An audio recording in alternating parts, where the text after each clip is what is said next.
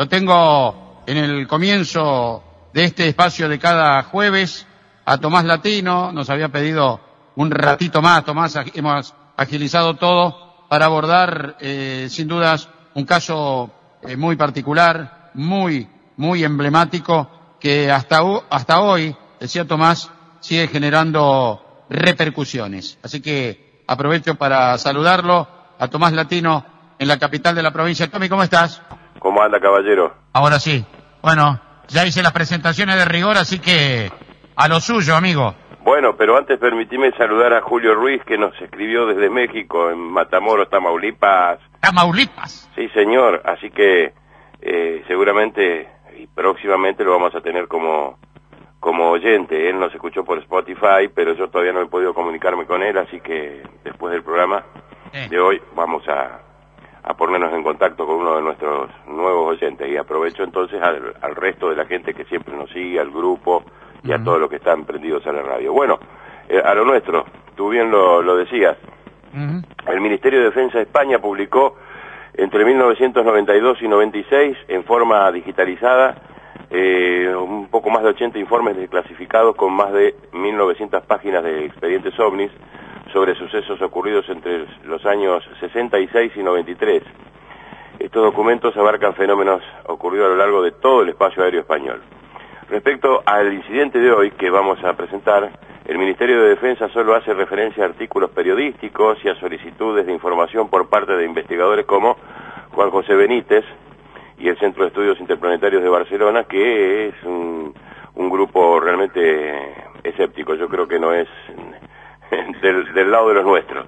Pero eh, obviamente este, e, este expediente no da una respuesta o conclusiones sobre el caso. Solamente eh, ante el pedido cita algunas fuentes, él nombra militares, encargados, servicios de seguridad, de inteligencia.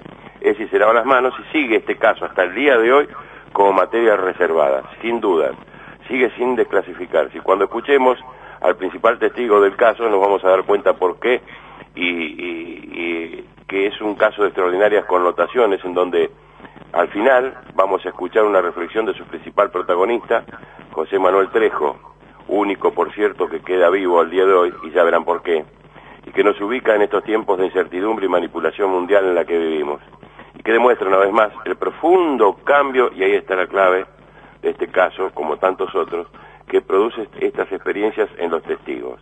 Mm. Y digo, en tantos otros porque la semana que viene hay otro caso español y un argentino, pero en el caso español de otra persona, en otra base y otro personaje, también le ocurre a lo último lo mismo y hay un cambio profundo en su conciencia, en su forma de ver la vida, ya lo vamos a, a ver.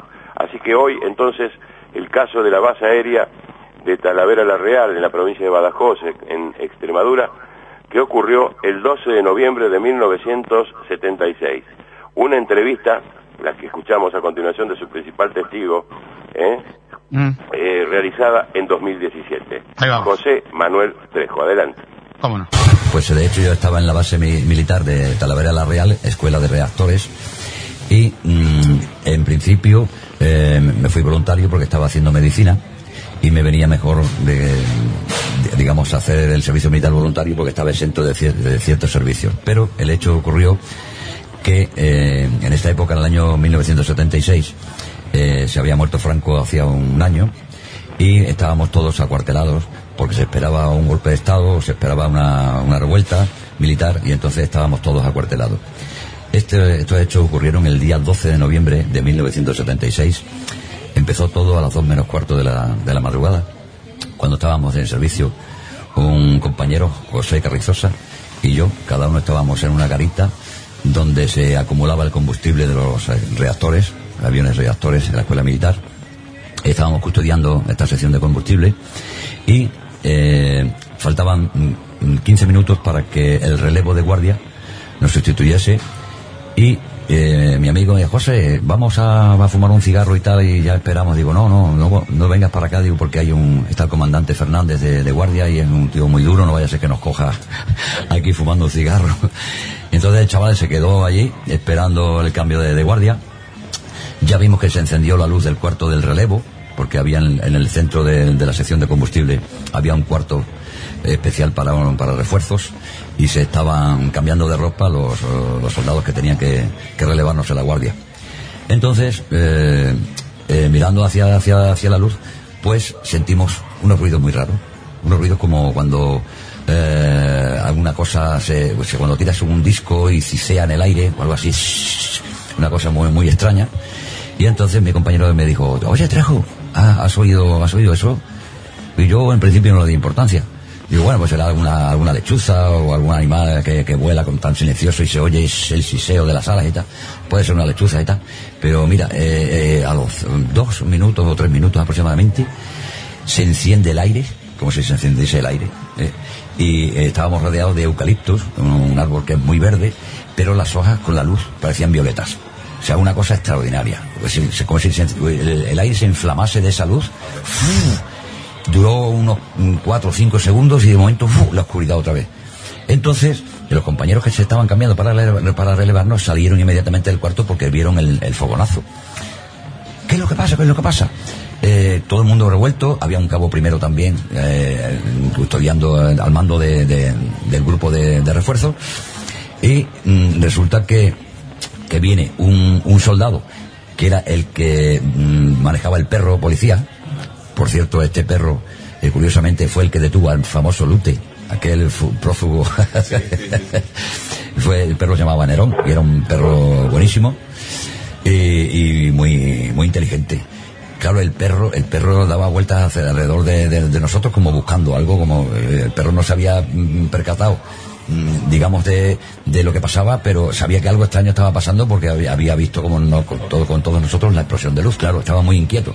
Entonces, pues, pues el cabo primero y, yo, que era el, soldado más antiguo que había, pues eh, me dirigí a él y le dije, mira, Pavón, eh, de aquí tenemos que salir, tío. Porque, y en ese momento voy a coger el teléfono para llamar al cuerpo de guardia y no había señal. En ese instante se va la luz de la base, se- de aquella sección, se fue la luz totalmente y nos quedamos a oscuras. Imagínate, unos cuantos de soldados con 19, 18 años que habíamos, estábamos ahí todos voluntarios, éramos niños, como aquel que dice, y bueno, pues el cabo primero dice, yo de aquí no salgo, yo de aquí no salgo, porque la responsabilidad es mía, yo, si queréis salir vosotros, digo, es que tenemos que comunicarnos con el cuerpo de guardia porque no sabemos qué ocurre. Hay- igual hay un sabotaje. Entonces cogimos el, el soldado que venía con el perro, José Hidalgo, que es el, el que tiene Parkinson desde los 22 años, que luego ya contaremos la historia. Eh, José Hidalgo, eh, con el perro súper inquieto, el radioteléfono colgado, intentamos de llamar por radioteléfono al cuerpo de guardia para, para dar novedades y tampoco respondía al radioteléfono. Da la casualidad que aquella zona es una zona, una zona de bajas frecuencias y no, no hay muy, muy buena comunicación, pero siempre algo se oía al cuerpo de guardia, aunque sea eh, atento al, al puesto número tal. Y, bueno, algo se escuchaba, pero en ese momento no había ni señal de radioteléfono, o sea que se había consumido las baterías de, la- del aparato. Había algo magnético en el aire porque es que se yo personalmente sentía una sensación como si hubiese electricidad en el aire, algo ¿Sabes? Cuando, cuando, cuando hay tormenta que en esa parte así seca, que, que, que parece que hay, mm, hay energía en el, en el aire, eh, como si el aire estuviese denso, bueno, pues eh, en esa situación. Entonces yo le dije que por primero, digo, mira, eh, Pavón, vamos a coger el perro, que nos guíe a ver qué es lo que hay por aquí, porque el perro no hacía nada más que dar vueltas, súper inquieto, y nos indicaba una dirección. Entonces, el, el cabo primero eh, estuvo de acuerdo, los cuatro soldados, el del perro, y, o sea, eh, los cuatro soldados que estábamos allí, el del perro, nos cogimos al perro, salimos de la sección de combustible y el perro nos indicaba la dirección porque había una alameda grande en el borde de la carretera Madrid-Lisboa que tapaba las pistas de aterrizaje para que no se viese desde, desde la carretera a los aviones. Una especie de camuflaje. Y entonces el perro nos llevaba en dirección Badajoz, dirección Badajoz, y muy inquieto tiraba de nosotros. Yo iba adelante mm, porque era soldado más antiguo, el del perro acompañándome a mí y los otros tres soldados detrás. Y entonces el perro en un momento determinado se para y se interna en la alameda. La alameda tenía una anchura aproximadamente de unos 25 o 30 metros de ancho, bordeando toda la carretera. Y entonces, más o menos cuando estábamos en el centro de la alameda, el perro empieza a dar vueltas y al mismo tiempo hay un remolino, una especie de tornado, que nos arrastraba a todos. Los árboles se doblaban de una manera espectacular, como si tuviese un tornado encima, pero en un sitio muy determinado, en unos 50 metros de diámetro aproximadamente. Y el perro arrastrándonos a nosotros y dando vueltas en círculo y nosotros dando vueltas con una, una fuerza descomunal. Entonces esto duró unos 18-20 segundos. Cuando aquello se calmó de momento, porque cuando hay un tornado, bueno, se va alejando, pero es que aquello fue instantáneo. Y paró. O sea, una cosa que, que es muy extraña, porque un tornado sigue avanzando hacia, en cualquier dirección, hacia donde lo lleva la fuerza de- del viento, pero aquello se paró allí. Y nosotros quedamos, los tres compañeros, a la izquierda mía, yo mirando hacia el centro de la Alameda, en dirección a las pistas.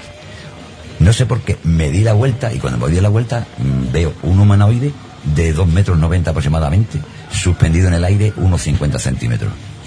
Las características eran una escafandra bola negra de cristal en la cabeza, en la parte de la cabeza, los brazos semiabiertos, las piernas también semiabiertas, en una posición, en una posición de espera, y suspendido en el aire unos 50 centímetros. Lo que no veíamos bien eran las botas. Era una especie de botas metálicas plateadas y nada más que se veía media caña. Es como si el pie estuviese oculto en una especie de, de- nebulosa, de neblina. Algo así, como si tuviese una niebla baja, que no sabemos exactamente si era una niebla baja, porque no nos dio tiempo a observar aquello de- detenidamente. Cuando tenéis una sorpresa de ese, de ese tipo, pues el sistema nervioso central se te descontrola y no puedes ni pensar. Entonces yo cuando vi aquello, lo primero que pensé, digo, Dios mío, esto es algo superior a nosotros. Y yo, entonces, habíamos cargado las armas, porque durante el remolino, yo dije, cargar las armas, que aquí hay algo, que, que- que nos están atacando por donde sea, de la manera que sea. Entonces, cada uno metimos nuestra bala en la recámara y cargamos la Z62, un arma que llevaba cargadores de 40 balas, del 9 largo, y dispara 16 balas por segundo, o una cosa así. O sea que eh, las 40 balas eh, se, disparan en, dos segundos y pico. Bueno, pues mis compañeros se quedan detrás de mí, el del perro a mi derecha, sosteniendo el perro, y cuando el perro ve aquello, se lanza a atacar, pega el salto, como si fuese a, a echarse encima, y resulta que cuando llega aproximadamente a un metro de esa figura, sale despedido para atrás con el pelo echándole humo. Con una fuerza descomunal. El perro salió para atrás 8 o 10 metros, o, o 12 metros. ¿no? El, el pelo le echaba, le echaba humo. Es como si tu- tuviese el pelo, se hubiese, des- digamos, desecado el agua de- de- del pelo y, y estuviese eh, cociéndose. De hecho, el, el- de hecho, el perro murió a los tres o cuatro días. Pues me imagino que podía haber como una especie de pantalla invisible, un campo magnético o cualquier cosa que rechazase todo lo que se acercase a él. De hecho, cuando yo me quedé mirando fijo a este, a este, a este individuo, eh, mis compañeros ya tienen la intención de disparar. Cuando ven la acción del perro y el perro sale despedido, eh, inmediatamente empiezan a disparar. Entonces, eh, yo que estoy en el medio, veo que el, humanoide junta los brazos y yo recibo como una especie de calor intenso en el pecho que sentía como me salía por detrás, como si alguna barra de hierro incandescente me estuviese atra- atravesando, me estuviese quemando por dentro y me caí hacia adelante y cuando di con la cabeza en el suelo, todavía dos balas de mi compañero me tocaron el pelo sentí, entonces sentí el ruido, las tres amatalladoras disparando a la vez. A mí me tiró este individuo antes de que yo empezara a disparar, porque si hubiese esperado que disparen me estaría muerto en este momento. Me hubiesen puesto como un colador. Digamos que si el individuo vio que iban a disparar, a mí me tiró al suelo para que no me matasen. Eso de lo tengo yo más que clarísimo, clarísimo. Porque si no, no estaríamos aquí hablando en este momento.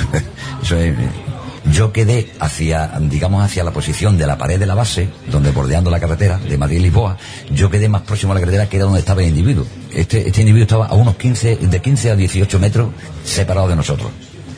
Y estaba justo en un camino que borde- por dentro de la pared y por dentro de la, digamos, de la carretera. Estaba la carretera, la, eh, eh, la avenida, la, la carretera Madrid-Lisboa, había la pared y de- entre la pared y la alameda un camino por donde transitaban la tropa. Hacíamos el recorrido. Entonces, eh, este individuo estaba en el claro, digamos, del camino.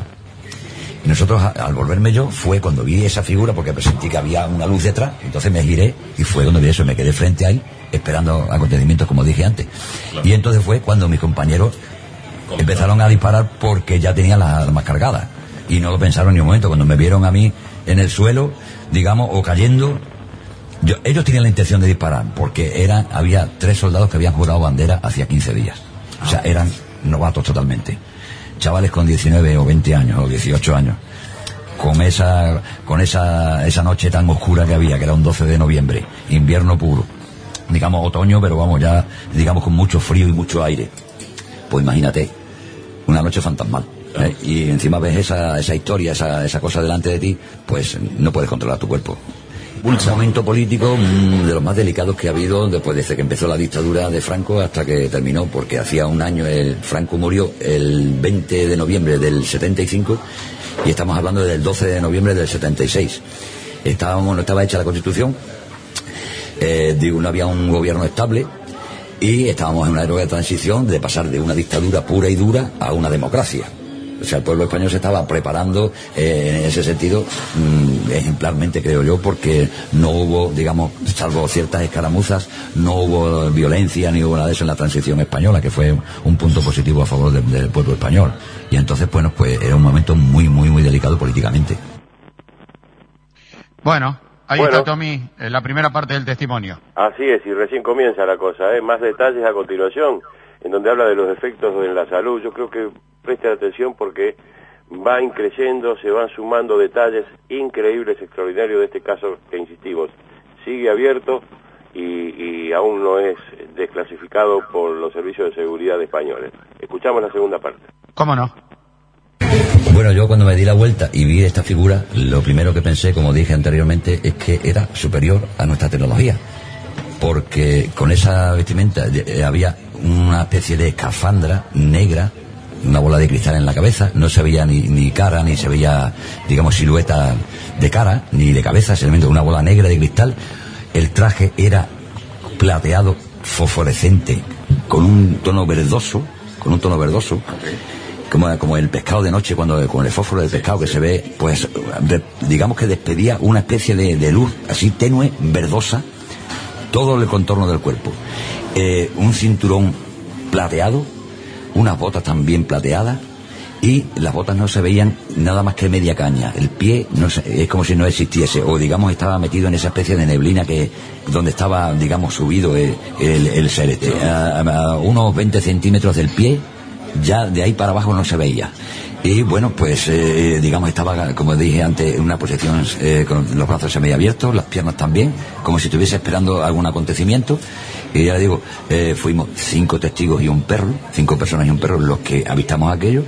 Yo, en el momento que veía crecer, como, como he dicho antes, eh, mm, lo primero que pensé fue que era superior a, a mí y a pesar de tener la ametralladora cargada con una bala en la recámara, mi intención nunca fue disparar, sino todo lo contrario, esperar el acontecimiento, porque no la verdad es que sentía, tenía la impresión de que aquello no me iba a hacer daño, sino todo lo contrario. Es como si hubiese, digamos, eh, confiado en aquello. Y bueno, pues eh, mis compañeros en ese momento eh, empezaron a disparar. A mí este, este ser eh, juntó los brazos y yo recibí una especie de descarga en el, en el pecho, como dije anteriormente, y ya cayéndome al suelo sentí todavía dos balas de mi compañero, eh, digamos, tocarme el pelo, rozarme el pelo, sentí. Y, bueno, pues eh, ahí mi conclusión de que este individuo previó que, me, que, le iban a disparar y que yo estaba en el centro de tiro y de que me iban a fusilar prácticamente porque eran tres ametralladoras, una falló porque se encasquilló la, la bala, la bala en la recámara, pero las otras tres dispararon sus 40 balas cada una. 40 balas en 15 o 20 segundos, imagínate lo que puede hacer a un cuerpo humano.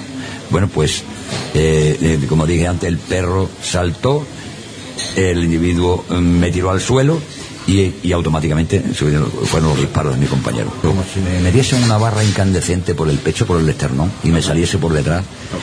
Pero lo sentía de una forma física, como si realmente me estuviesen, no es como un, digamos, como si hubiese sido un disparo. ¿eh? Sentía el dolor atravesarme el pecho y, y sentía por detrás esa, esa, esa energía, ese dolor, ¿no? Desde el centro del pecho hasta el centro de la espalda. Durante ocho años, eh, periódicamente, cada tres, cuatro meses, eh, precisamente yo que me he dedicado mucho tiempo de mi vida a la música, eh, incluso en algún escenario me ha ocurrido que, me ha dado un, digamos una, una, un- una pérdida de conciencia, pérdida de visión, el oído nunca lo he perdido, o sea, en ninguna ocasión dejé de oír, oía, eh, digamos, a voces hablando y eh, que está, que se ha caído, que se ha mareado, que se ha desmayado y todas esas cosas la- las oía, pero no podía ver ni podía. Entonces, Todo eso con una especie de mareo, primero, luego una pérdida de conocimiento, y eso mm, fue durante un periodo de ocho años. A los, ocho- a los ocho años, digamos, desapareció. No he vuelto nunca más a tener ese, esa sintomatología. Bueno, pues en ese momento, mm, como había habido tiros, se fueron las comunicaciones, no había comunicación con el cuerpo de guardia, con el centro de la base. Empezaron de la base a salir eh, militares a ver qué es lo que había ocurrido por el ruido de los disparos y tal. Y entonces cuando ya me estaban inco- incorporando, que yo por cierto vomité, me oriné, me defequé eh, del digamos del, de- del impacto del, del impacto que había tenido de, de ese dolor tan grandísimo me descompuso todo todo el cuerpo todo el sistema nervioso y bueno pues viene un militar en un jeep con tres soldados más y nos lleva nos lleva hacia la carretera a parar coches en el estado que yo estaba y con lo que había ocurrido. Eh, el perro nos acompañaba tambaleándose y cuando pasó el primer coche que no que le dieron el alto y no se paró nos ordenó disparar. Con lo cual yo no disparé ni un tiro. Mi- mis compañeros empezaron a disparar por orden del teniente también con su pistola del 9 largo empezó a disparar y bueno pues a este señor que iba en el coche le salvó unas maletas metálicas porque era representante de calzado y había 75 impactos en las maletas de, de balas. Pues yo ya dado el estado físico que tenía, ya pedí a este teniente, cuando se acabó todo el follón, volvimos al cuerpo de guardia y me ingresan en el botiquín. Paso una noche fatal con dolores en el, en el cuerpo y de allí del botiquín me llevan al calabozo junto con los otros cuatro compañeros. Y entonces nos metieron a cada uno en una celda, nos hicieron el interrogatorio exhaustivo. Eh, digamos que yo en los 15 días que estuvo esta transición desde el hospital militar a la base, pues hice 75 declaraciones juradas. Siempre eh, aislados unos de otros para que no escuchásemos lo que nos estaba contando ni digamos lo que estaba escribiendo. Entonces las declaraciones fueron individuales y íntimas para cada uno y ahí mm, los militares tuvieron que reconocer de que había ocurrido algo y que todos decíamos la verdad porque ninguno se movía ni una coma de, los- de las explicaciones salvo claro claras de- diferencias de percepción porque cada ser humano cuando hay un acontecimiento de este tipo su, su, digamos su sentido perceptivo eh, recuerda unas cosas y otras no las recuerda eh, es un momento de impacto y entonces el consciente y el subconsciente están luchando si es una cosa, si es verdad, si es mentira, si es, si es ficción o si es realidad. Estábamos acuartelados pues hacía aproximadamente un mes porque como dije anteriormente Franco había muerto hace un año, no estaba hecha la constitución, estábamos en una época de transición y había un, digamos, un gobierno prácticamente provisional. Entonces, bueno, pues como los militares españoles habían estado en el régimen franquista y tal, hubo varios generales que, que amenazaron con intentos de golpe de Estado porque había algunas revueltas y tal, y en- sobre todo en Madrid y Barcelona, ciudades grandes, en Bilbao, y entonces amenazaron varias veces con un, y se esperaba un golpe de Estado. Bueno, pues en principio me mandaron al hospital militar de aquí de Badajoz, donde había dos monjas, y cuando te sentías mal, pues te daban una aspirina. No había médico, el médico pasaba una vez a la semana, te preguntaba cómo estaba, chaval, y no sé qué. Y bueno, pues yo estaba en una situación de que tenía esas, esas mm, digamos, cronologías de pérdida de conocimiento, de visión, y entonces hablé con, con mi padre, que conocía a un teniente, y mm, este teniente pues fue a hablar con el, con, con el coronel de la base, con el comandante de la base, y mm, me, me hicieron un pase para ir al Hospital Central a Madrid, al Hospital Central del Aire, donde solamente se atiende a enfermos del Ejército del Aire. Entonces, bueno, pues me acompañaron un cabo primero y un, y un sargento custodiándome, viaje en tren de aquella época. Eh, me parece que tardamos 14, 15 horas en llegar de 400 kilómetros. y bueno, pues ya después del interrogatorio, después de, de todo, de todo el nerviosismo, de todo el impacto que aquello había tenido, de las deficiencias físicas que yo tenía, pues iba hecho polvo. Entonces me hacen el ingreso en la primera planta, me mandan a la planta de psiquiatría, custodiado por el cabo primero y por el sargento. Eh, cuando se abre la puerta del ascensor de la planta de psiquiatría, novena planta, vemos a un señor que está gritando sentado en la ventana, por cierto, sin rejas, un hospital psiquiátrico sin rejas, pues ya, ya para de contar. Entonces este señor estaba eh, dici- diciendo que se tira, que me tiro, que me tiro, que me tiro, amenazando que se tiraba, y salimos corriendo hacia él y no nos dio tiempo a cogerlo. Se tiró al vacío y pegó un impacto, un impacto desde la novena planta a la acera que cuando nos asomamos había una mancha de sangre, una cosa súper desagradable que veamos que prefiero no recordar. Pues entonces en ese momento pues me agarran de, de- aquí de la manga de la- del brazo derecho y me miro hacia hacia hacia mi, derecha y, veo una monja muy, muy linda, jovencita, y me dice, oye, no mires eso que es muy desagradable, quitaros de la ventana, quitaros de la ventana. Y entonces, bueno, pues me llevó a mi habitación, que me, que me correspondía por ingreso, la 909, y me dice dicha monja que me ponga el pijama, porque eran las siete y pico de la tarde, ya en invierno, estaba ya prácticamente de noche, y dice mm, me das muy cansado después de lo que te ha pasado, porque ya tenemos información de que lo estás pasando mal, eh, ponte el pijama, te traigo un vaso de leche, una aspirina y, o una pastilla para descansar, dice, y, y, te, te, acuestas y descansas hasta mañana que ya el médico te visite. Bueno, pues me, pongo el pijama, eh, metiendo en la cama y cierro los ojos y estuve 13 días en coma. Bueno, Pequeño detalle, ¿no? Trece días en coma. Sí, señor. Y la aparición de esta monja, muy particular, por cierto, y que será, luego lo escucharemos, una protagonista también muy particular y, especial en todo el contexto de este, de, este caso. Realmente extraordinario. Trece días en coma. Y vamos a escuchar atentamente porque no es solamente que estuvo en coma, sino qué es lo que pasó durante esos trece días. Entre otras, la experiencia de sentirse fuera de su propio cuerpo, algo que lo venimos sosteniendo y escuchando en otros casos también. ¿eh? Pero eso lo hablamos luego. Vamos a escuchar entonces la tercera parte. ¿Cómo no? Trece días estuve en coma. Yo mm, me acosté en la cama, como dije anteriormente.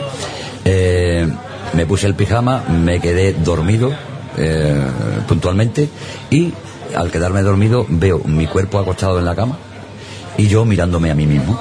Y ya pensaba que yo digo, ¿qué hace mi cuerpo ahí si yo estoy aquí? Eh, una cosa, una experiencia que jamás en la vida me había ocurrido.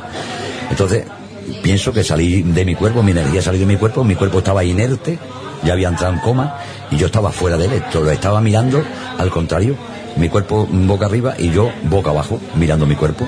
Entonces em, empecé rápidamente a hacerme preguntas, pero ¿qué, qué, me pasa? ¿Qué, ¿Qué, qué, es esto? Entonces inmediatamente empiezo a elevarme atravieso el techo del hospital y empiezo a ver, como ya era de noche, empiezo a ver las luces más próximas, eh, cada vez más lejos, cada vez como si, como si estuviese volando, alejándome de, la tierra. Y cuando ya veía una especie de bola negra, puntualmente con luces así muy tenues, eh, mm, me di la vuelta, en vez de mirar hacia abajo ya empecé a mirar hacia arriba, hacia el cielo, y divisé una, una, una luz muy, muy lejana que venía acercándose, no sé exactamente si yo me acercaba a la luz o la luz se acercaba a mí. Tenía esa sensación, no sé explicarlo, no sé si es que esa bola de luz se acercaba a mí o era yo el que físicamente o, energéticamente me estaba acercando a ella. Entonces, cuando llegué puntualmente a esa esfera, eh, eh, cuando ya me acerqué a ella del todo, no era muy grande, era como una, tenía aproximadamente unos 3-4 metros de diámetro, y ahí puntualmente había una persona que no me hablaba, pero me decía cosas. Me invitó a pasar dentro de salud. Me interné en salud y me acompañó durante todo ese viaje, todo ese tiempo, de, eh, esos 13 días. Yo sé que estuve en otro sitio, eh, no sé si sería eh, debido a la experiencia del coma, esa sensación de que a mí me estuvo presentando personas que salían de un lado y de otro. Era como una especie de explanada infinita en la cual yo iba viendo personas sin hablar con ellas y sin gesticular palabras, me entendía perfectamente con, perfectamente con ellas y la experiencia es que me decía, esta persona que me estaba esperando era el padre de mi padre, que murió cuando mi padre tenía 21 meses de vida, y yo no lo he conocido físicamente, sino simplemente por fotografía, reconocí que aquella, aquella figura era la cara de, de mi abuelo, mi abuelo paterno. Entonces fue la persona que sin hablarme me invitó a entrar me presentó a una serie de personas, muchas personas, incluso algunas que todavía no habían nacido y que he visto en la vida real 25 o 30 años después, con sus nombres y sus apellidos, y le he preguntado, ¿tú eres fulanito de tal y tal? Me ha dicho, sí, ¿de que me conoces? Digo, te conozco por casualidad. Pero eso me ha, digamos, me ha cifrado de que aquella experiencia fue real y que yo tengo esos recuerdos de ese coma. Bueno, pues inmediatamente que entré en coma, eh, se produjo una situación, mi cuerpo estaba allí acostado, yo no recuerdo haber vuelto más al cuerpo hasta mucho después, es como si hubiese pasado mucho tiempo desde que yo entré en coma hasta que salí de él. Y eh, digamos que que eh, esta, esta, esta experiencia, eh, como te digo, me llevó a que se hubiese pasado muchísimo tiempo en ese coma profundo. Cuando regresé a mi cuerpo, eh, mm, me desperté, mi familia estaba esperándome que despertase del coma, no lo dejaban visitar, no los dejaban visitarme hasta que no em, desperté del coma, no me, no me pudieron visitar y posteriormente, cuando ya terminó toda esta historia, a mí me dieron el alta del hospital, pues eh, no tuve ninguna información clínica ni médica, ninguna explicación de lo que me había ocurrido, ningún, digamos, diagnóstico, tan solo me, mm, daban todos los días unas pastillas que yo cogía, me las metía a la boca y luego las tiraba al váter. Por cierto, porque porque te sentía esa intuición y bueno, ya cuando desperté de coma empezaron a medicar y yo me las metía en la boca y luego cuando se iba la enfermera las tiraba al servicio. Y bueno, pues eh, digamos que después esta monja que me, que me invitó a la habitación y que me agarró por el brazo cuando vimos a aquella persona tirarse de la ventana, pues se descubrió se descubrió porque yo necesitaba una explicación y ella creo que lo comprendió. Era una, una señora que era de, del Servicio de Inteligencia del Ejército del Aire, porque en ese hospital había muchos presos de ETA diagnosticados de psicosis y de historias de, nervios porque digamos buscaban ese, ese, paréntesis para poder eh, liberarse de la, del servicio militar. Como los obligaban a todos a hacer el servicio militar pues ellos optaban por darse por tontos o por locos y pasaban el, periodo militar lo pasaban en, el hospital. Y esta monja era la digamos encargada del el correo diario de escuchar conversaciones de recopilar información para luego dársela a los mandos entonces, cuando yo ya me iba, digamos, me dio en el alta del hospital, pues me cogió, me llevó a su despacho y me dijo, dice, mira, yo lo único que quiero es que tú sepas que lo que te ha pasado te sirve, que no ha caído en saco roto ni nada de eso. Dice, mira, has estado 13 días hablando de temas militares, de temas civiles, de cosas que han ocurrido, de cosas que van a ocurrir. Y de verdad eres un, como una, como digamos, con un hilo de conexión entre otra dimensión y esta. Eh, y eso a mí fue lo que me sirvió, digamos, para, para eh, digamos, darle, darle un valor a todo lo que me había pasado, porque yo estaba como vacío, no sabía qué, qué estaba ocurriendo, ni por qué me ocurrían ese tipo de cosas. Un chaval con 19 años, sin, digamos, una experiencia eh, de una vida de 50 o 60 o 70 años en la cual te ha ocurrido acontecimientos, no sabe comprender ciertas cosas. Sin embargo, a mí me sirvió la explicación de esta señora se lo agradecí infinitamente, incluso me dejó una guitarra para cantarle a los niños que estaban hospitalizados. Había niños con eh, la, sección de oncología de hijos de militares, en los cuales, pues yo, como coincidió con las navidades, pues me dieron la oportunidad de, cantarle a aquellos niños y me sentí de verdad muy feliz. Una situación imposible, porque en un coma una persona no puede hablar. Sin embargo, esta, esta monja, curiosamente, eh, me dio ese valor porque dice, es que ha vivido una situación que en un coma profundo una persona no puede articular palabras porque no le responde a civil. Sin embargo, tú has estado dando información y nosotros los militares grabando durante los 13 días, durante 24 horas. O sea que físicamente tienes que estar hecho polvo, agotado psicológicamente y, me y la verdad es que me sentía como nuevo cuando desperté del coma. Escuché un fragmento de una cinta que antes... Eh, Resulta que en el año 80 un, revisor de tren, eh, ya en la parada final de, de, del recorrido ferroviario en Francia, a, la, las afueras de París, eh, pasando la revisión de los vagones, encontró una cinta de cassette y este hombre, pues curiosamente se la, se la guardó en el bolsillo y siguió revisando. Cuando llegó a su casa, pues eh, cogió la cinta del bolsillo, la metió en el, en el radio, en el radio cassette y empezó a escuchar una voz pausada diciendo mensajes como si fueran, eh, digamos, cosas que iban a ocurrir. Y entonces este hombre llevó esta cinta, curiosamente, o casualmente, o causalísticamente, este hombre era un enamorado del tema ufológico. Y en el momento que se dio cuenta del contenido de la cinta, la llevó al Centro Ufológico de París. Y de allí, esta información la sé por JJ Benítez, porque fue el que vino a avisarme en el año 85 de que me iban a visitar unos militares para convencerme de que todo lo que había ocurrido era falso, que me retractara y pidiera perdón a la sociedad. O sea, curiosamente, todavía el ejército del aire y el ejército el servicio de inteligencia del ejército andaba detrás de mí para que desmintiese, después de que aquella experiencia había sido vivida por un perro, el factor más importante en este tema, porque es el único testigo que no habla, pero que da, digamos, testimonio de que aquel perro le ocurrió algo, de que resultó quemado por fuera, sin haber estado en el fuego. Entonces es uno de los testigos más importantes que hay en este caso y por eso quizás nosotros los militares nos libramos de aquel consejo de guerra que nos querían formar. Coincidió de que yo estuve todo el mes de diciembre, incluso la Navidad. A mí me dieron de alta el día 7, 8 de enero del 77. Okay. Fue, o sea, estuve desde, eh, desde finales de, de noviembre, porque esto pasó primeros de diciembre hasta final, hasta principios del mes de enero. La primera semana de enero fue cuando el día 8 o el día 9, no recuerdo bien, fue cuando me dieron el alta en el hospital y ya me hicieron regresar a la base militar. Cuando llegamos, eh, nos reunieron a los cinco testigos y nos dijeron que no podíamos comunicarnos entre nosotros, no, no podíamos tener ningún tipo de contacto. Si uno se cruzaba por la acera con otro, se tenía que cambiar de acera, o sea, ni mirarnos con amenazas, por supuesto, de, que aquello no había ocurrido, de que eh, teníamos familia y de que la protección de la familia era importante y que aquello no había ocurrido nunca. Eso es lo que los militares nos dijeron. Yo, por supuesto, hice caso total porque sabía que con el ejército del aire no se podía jugar.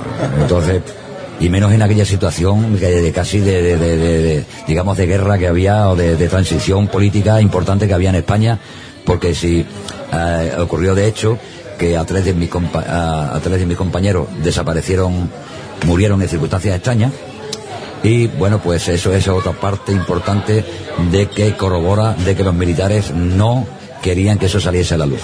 Bueno, pues eh, según mi información, dos de mis compañeros empezaron a tener contactos con una televisión mexicana para hacer un programa y, resulta que, los dos murieron el mismo día y en el mismo sitio, atropellados por un coche eh, tipo americano, un, coche negro, y que los atropelló. Yo hablé con un testigo eh, presencial de, los hechos y dice que aquello fue un asesinato en toda regla. No, no, fue en un accidente. Ellos estaban, hicieron caso omiso a lo que los militares les dijeron y bueno, pues pagaron las consecuencias desgraciadamente de aquello que ocurrió, como les ha pasado a muchos seres humanos testimonio de estos mismos de estos mismos acontecimientos y que han desaparecido o que los han desmentido o que los han dado por locos que los o, que han desaparecido en, circunstancias extrañas o que simplemente han, bueno, han, aparecido muertos como otro de mis compañeros ha aparecido muerto en un váter con una jeringuilla en, el brazo, sin fumar, ni beber, ni nada de eso. Y otro testigo, que es, digamos, el que está con vida aparte de mí, que es José Hidalgo, que tiene Parkinson desde los 22 años, o sea, al año y pico de licenciarse, se le declaró la enfermedad del Parkinson, una enfermedad degenerativa del sistema nervioso central que aparece a los 50, a los 60, como mínimo, como máximo a los 40 años. Pero él, desgraciadamente, eh, no sabemos si por los hechos, por la impresión o por su sistema nervioso, pues eh, tuvo esa enfermedad a partir de los 22 años. Está, digamos, en una fase ya muy terminal de la enfermedad, eh, ya no puede caminar por sí solo y bueno, pues se lo vi hace 8 o 9 meses y estaba muy mal. Mi expediente médico curiosamente desapareció, pone, eh, está el número de expediente, la carpeta, pero en la carpeta está vacía y pone y ponía requisado por el FBI. Bueno, no embromaban, ¿eh? El que no respondía a los mandos militares era hombre muerto. Ah, es increíble. El testimonio es terrible. Es increíble. Bueno, acá vemos todo el condimento de, esta increíble experiencia con insólitas situaciones y detalles, ¿no? Pero bueno, hay más, hay más para escuchar en la última parte, sobre todo con la reflexión final de este testigo. Es realmente un caso extraordinario y, e insisto, la semana que viene vamos a tener otro también con sus propias características que va sumando a toda esta cuestión de la fenomenología y, que tiene que ver obviamente con, los pasos que da la humanidad en su propia evolución, ¿no? Y estas apariciones. Yo creo que hay que relacionarlo, analizarlo y pensarlo profundamente. Así que, si se parece bien, René, vamos a la parte final de, del testimonio de hoy. ¿Cómo no? Bueno, pues eh, como estamos acostumbrados a ver eh, en nuestra era, desde que, digamos, se, se registra el fenómeno ovni ufológico, hay una intención de los servicios de inteligencia mundiales de ocultar acontecimientos que pasan porque no sabemos por el por qué, pero yo personalmente pienso porque es que nuestro sistema político y, de reparto de bienes y de todo lo que hay en la Tierra está predestinado a una serie de familias mundialmente conocidas. Seguimos con los mismos gobernantes de la Edad Media, seguimos con los mismos pasos, con el mismo teatro de circo romano, para distraer la atención humana hacia cosas que son superfluas, el dinero, eh, los deportes eh, bien ambientados económicamente, las mafias a nivel mundial y digamos que hay un, digamos, un empeño de ocultación de que el universo matemáticamente es imposible que estemos solos. Según los matemáticos y científicos más importantes, con más conocimientos de este mundo en el que vivimos, eh, matemáticamente y físicamente y químicamente es imposible que el ser humano esté solo en el universo. Hay miles de millones de estrellas, miles de millones de guasares que son, cada uno tiene miles de millones de estrellas. Hay planetas idénticos a la Tierra en todos los rincones del universo. Cuanto más al centro del universo, más avance científico, tecnológico hay entre las civilizaciones que tenemos. Y todo esto es una cosa que yo, en mi mente humana, sin, haber estudiado demasiado, sin tener un, digamos, unos conocimientos científicos a fondo de las cosas, me cabe perfectamente en mi cabeza, de pobre ser humano, y humilde, por supuesto, pero eh, me revelo, me revelo a que las inteligencias que dominan este planeta, desgraciadamente, quieran ocultar algo tan maravilloso como es que tenemos hermanos mayores que nos están cuidando, que estamos paciendo como las ovejas y que hay una serie de señores y una serie de intereses dentro de esas de esos señores que quieren gobernarnos de la misma manera, quieren engañarnos de la misma manera. Y esa es mi conclusión de todo esto, de que no estamos solos, pero que tenemos que tener esperanza, porque el mundo tiene que cambiar. Sí, bueno, yo he estado, como he estado conectado con la música durante 42 años y sigo estándolo, porque, bueno, tengo por ahí mm, varios temas compuestos, tengo bandas sonoras de películas, tengo varios LPs grabados a nivel eh, nacional. Y bueno, pues eh, donde quiera que he estado durante ese periodo de transición, desde que ocurrieron los hechos hasta 25 años después que se ha, se desclasificado parte del caso, porque no todo se ha desclasificado dentro del ejército del aire, pues he tenido la oportunidad de comprobar de que me han seguido a cualquier sitio donde he estado.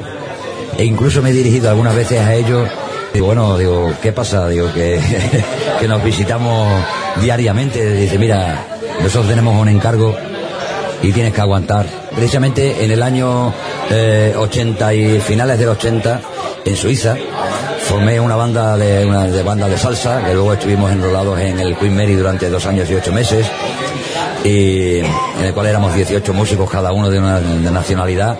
Era un equipo maravilloso. Estuvimos, por cierto, en Sudamérica y Norteamérica también actuando por aquella época.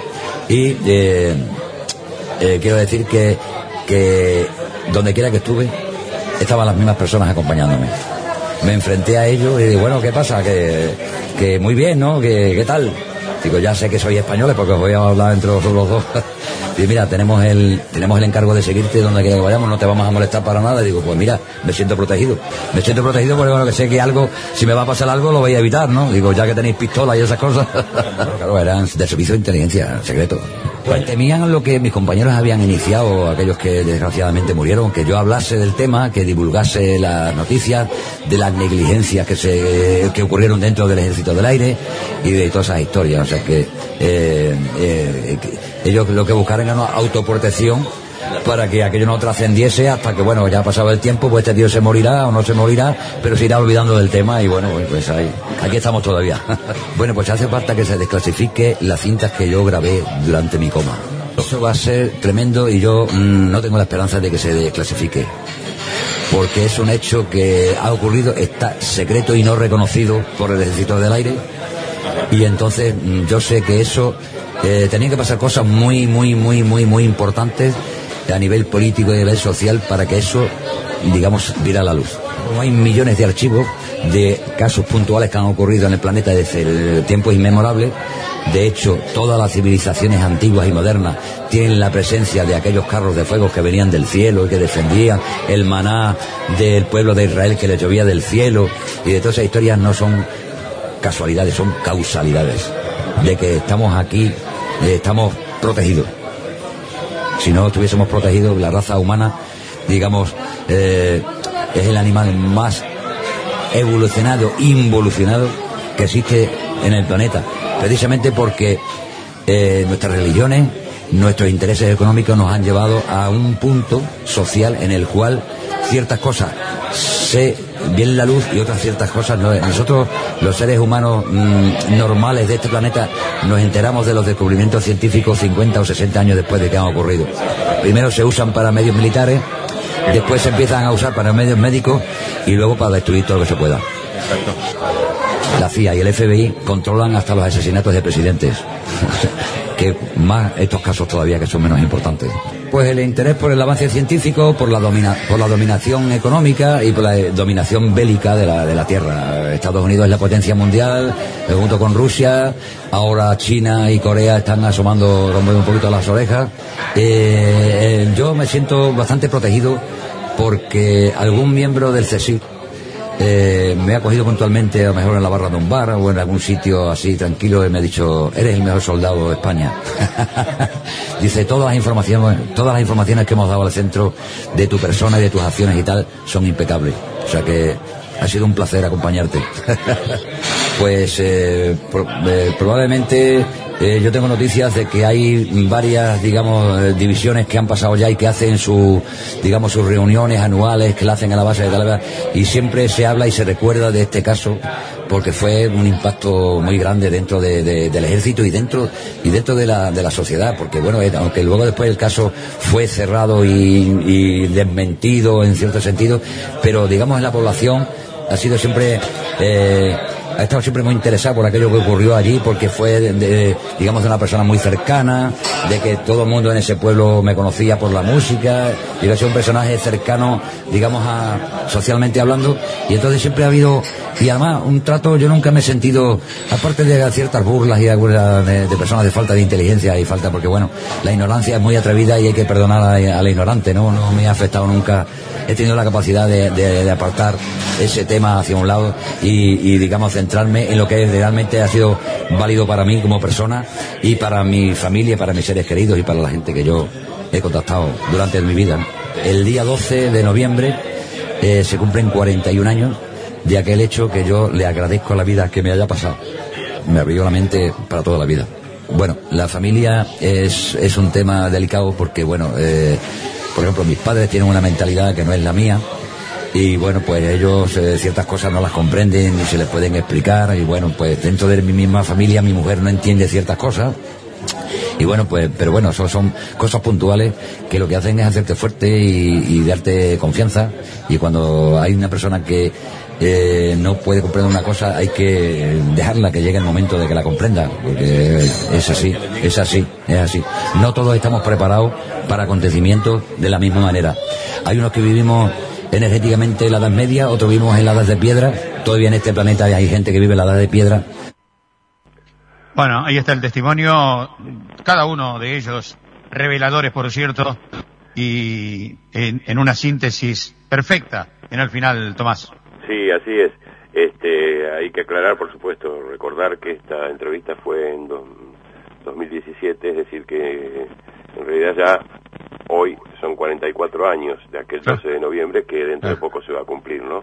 Pero es muy este, reciente la entrevista. ¿Cómo? Es muy reciente la entrevista. Claro. sí, sí, es fundamental eso. Es que este caso ha sido muy famoso en España y en el mundo. Bueno, por eso lo quería compartir con ustedes.